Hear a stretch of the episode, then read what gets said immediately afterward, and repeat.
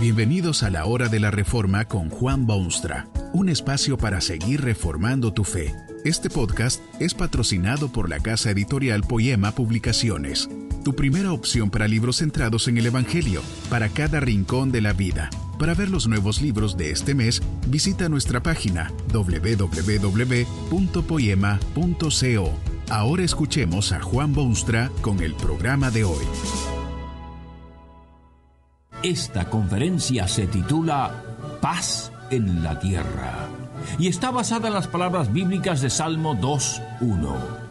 ¿Por qué se amotinan las gentes y los pueblos piensan cosas vanas?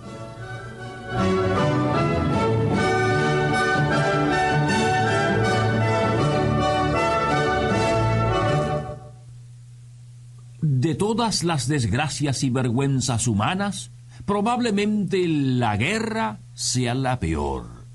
Tal vez usted no conoce la guerra en carne propia porque hace ya varios años que no hay guerras en el mundo de habla hispana, aparte de esas guerras relativamente pequeñas y la guerra civil en tierras de España. La guerra es una mancha en las páginas de la historia y las consecuencias son escalofriantes.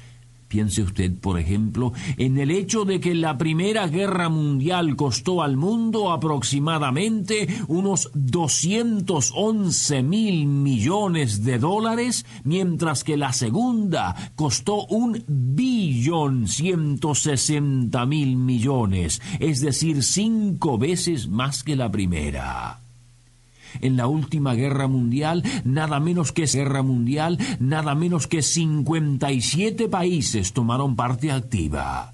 El número de muertos es aplastante. Los aliados perdieron aproximadamente 10 millones y medio de soldados, efectivos militares solamente, sin contar todos los civiles y otras víctimas por causas relacionadas. Los países del eje perdieron cerca de 5 millones de soldados. Imagínese usted, más de 15 millones de hombres rebosantes de salud y dispuestos a vivir en este mundo, destruidos en unos pocos años de guerra sangrienta. Esto no toma en cuenta los millones de seres humanos que fueron afectados directamente por los actos bélicos y la destrucción y la confusión humana de esos años atroces. Las estadísticas demuestran que es mucho mayor el número de personas que mueren por infecciones y epidemias producidas por actos de guerra que el de aquellos que mueren en batalla. Mientras se han conquistado victoriosamente algunos mortales enemigos del hombre, tales como epidemias y pestilencias y hambres y otras catástrofes, las guerras se han hecho cada vez más efectivas y han dejado como rastro cada vez mayor destrucción. Cada vez que en la historia hay una guerra cruenta, la humanidad observa una ola de disgusto que se traduce en esfuerzos de crear sociedades y organizaciones que buscan la paz en la tierra. Distintas ligas y juntas y comisiones y personas influyentes tratan entonces de echar las bases de una paz duradera y fructífera para el futuro y su posteridad hay que hablar de las guerras, porque es cuestión que a todos preocupa. No registra la historia humana el comienzo de las guerras, pero dicen las santas escrituras que hubo dos hermanos. Caín y Abel. Caín sintió envidia, se fue al campo armado a la manera del día y empezó lo que fue quizá la primera guerra de la historia. Un hermano mató al otro. Desde entonces la guerra ha sido parte integral de la humanidad. No solo hay guerra todavía en este mundo, las guerras son cada vez peores, más devastadoras y destructivas y menos comprensibles pero son una realidad innegable de la experiencia y quehacer humano. Todavía corre la sangre humana a torrentes y todavía se descargan cañones y todavía se estudian las tácticas del enemigo y se fija la estrategia para vencer y conquistar. Hay ciertamente quienes gritan a todo pulmón que quieren y aman y luchan por la paz, pero al mismo tiempo arrasan con derechos humanos, invaden territorios ajenos, utilizan la paz como medio de propaganda, pero la fuerza para combatir y conquistar y dominar. ¿Qué tiene que decir la palabra de Dios sobre tema tan candente como este de la guerra? ¿Qué opinión tienen los cristianos de estas cosas tan horribles y desesperantes? Hay quienes acusan a los cristianos precisamente de ser defensores y promotores de la guerra, olvidándose convenientemente que hubo muchísima guerra mucho antes de llegar Cristo a este mundo. Hay aún hoy en día horribles guerras en lugares donde la voz y verdad de Jesucristo han sido jamás oídas. Cierto es que en el nombre de Cristo algunos guerreros enarbolaron el estandarte de la cruz como si esa cruz y ese Cristo fuesen causa y general de la empresa. Pero estas fueron desviaciones del curso que Dios ha trazado para su pueblo. También hay quienes consideran que el cristianismo es movimiento pacifista, que no se debe luchar, que no deben aceptarse las guerras y que el creyente genuino no debe jamás ensuciar sus manos con la espada.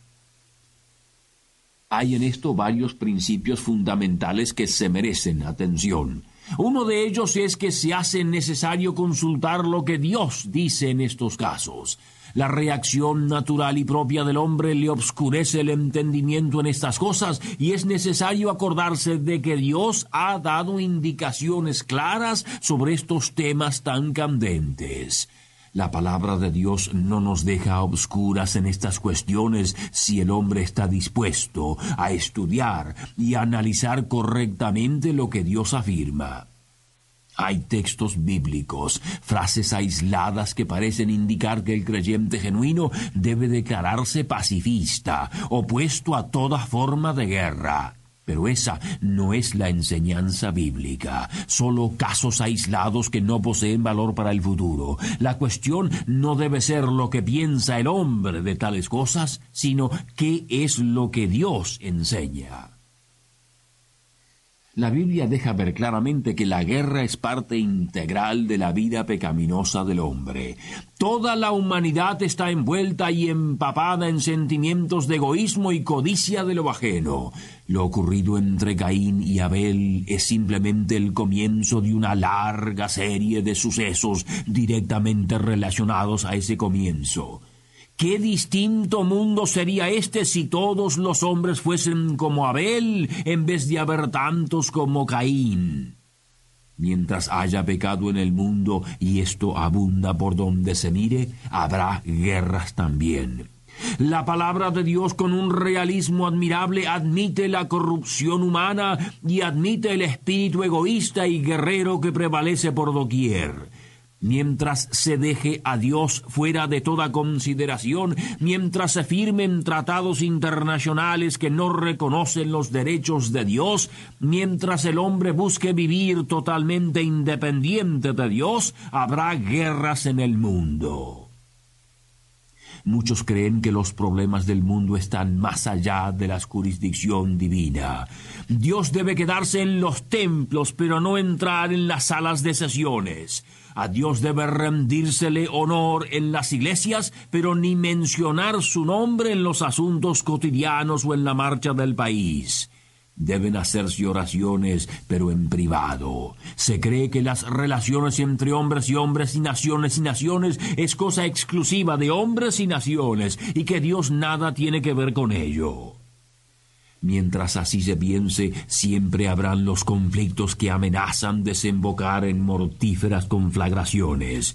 Las naciones se amotinan y los pueblos piensan cosas vanas porque no toman en cuenta la existencia y el interés personal de Dios en asuntos internacionales. También enseña la palabra de Dios que es deber ineludible del ciudadano obedecer al gobierno que ha sido puesto por Dios. Afirma en efecto que quien se opone a la autoridad, a lo establecido por Dios, resiste.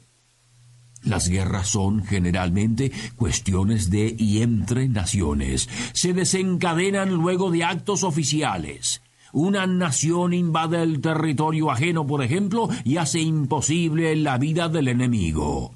Tal nación tiene derecho concedido por Dios de defender y proteger su propiedad y sus ciudadanos y sus fronteras y sus derechos. Si se permite a la familia proteger lo suyo, ¿no ha de concederse también esa misma función al gobierno?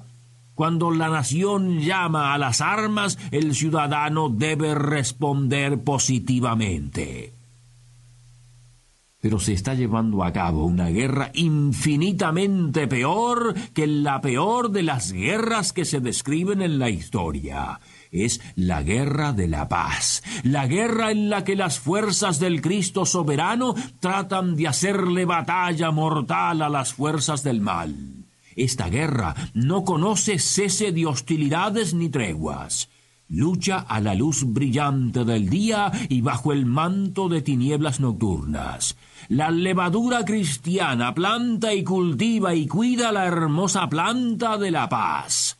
Es mejor prevenir que curar, y por eso hay que educar a las masas, hay que solucionar sus problemas, hay que quitar del mundo el egoísmo y sembrar la concordia y la amistad. El Evangelio de Cristo es un mensaje de paz y de perdón, que tiene como centro vital al Cristo, el príncipe de paz. La iglesia de Cristo es la esperanza de las naciones, porque en ella hallarán solaz para sus almas, satisfacción para sus espíritus y escenario para sus actos. Es en Cristo que se soluciona el problema básico del hombre, que es su problema personal con respecto a su Dios y Creador. Esa comunidad cristiana es fermento positivo en el presente, pero dirige también la mirada hacia un futuro brillante que el profeta describe así. Dios juzgará entre muchos pueblos y corregirá a naciones poderosas hasta muy lejos y martillarán sus espadas para asadones y sus lanzas para hoces. Que este mensaje nos ayude en el proceso de reforma continua según la palabra de Dios. Si quieres profundizar en la exposición bíblica, puedes buscar más recursos en www.poema.co. Allí encontrarás libros que te ayuden a entender la palabra de Dios y aplicarla a tu vida. Poema, el Evangelio para cada rincón de la vida.